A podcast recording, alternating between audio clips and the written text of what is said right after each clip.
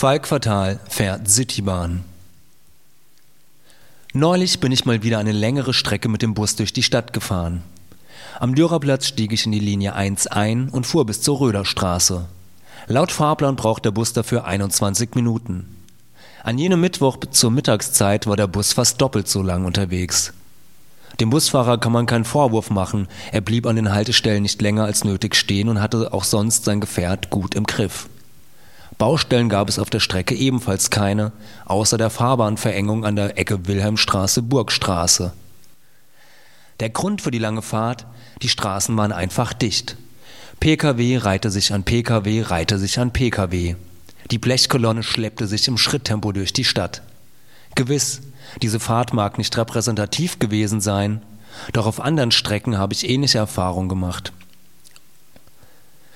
Der Grund für die lange Fahrt, die Straßen waren einfach dicht.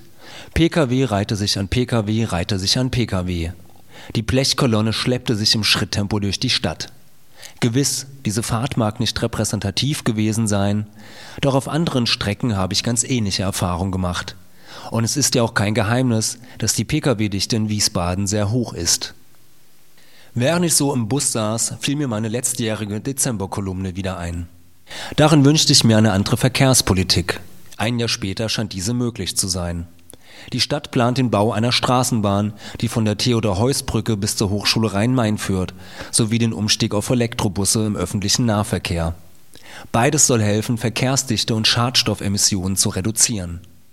Es ist klar, dass ein Riesenprojekt wie der Bau einer Straßenbahn keine Begeisterungsstürme auslöst wie einst Mario Götzes goldener Schuss im Maracanã.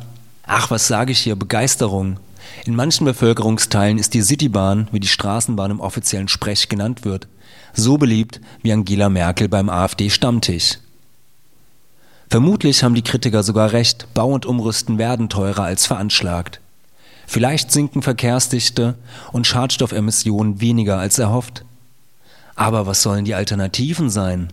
Mehr Busse? Schwer vorstellbar. Das Busnetz scheint schon jetzt an seine Kapazitätsgrenzen zu stoßen. Weitere Ideen? So wirklich habe ich keine vernommen. Nur manchmal den Hinweis, die Zukunft mit all ihren Versprechungen werde es schon richten. Nicht zu vergessen, Wiesbaden ist eine wachsende Stadt. Die Bevölkerung ist in den vergangenen 20 Jahren um 20.000 auf knapp 290.000 Einwohner gewachsen. Jeder zweite von ihnen hat ein Auto. Und ein Ende der Landflucht ist nicht in Sicht. Es wird auf den Straßen also noch enger werden, wenn nicht jetzt etwas getan wird.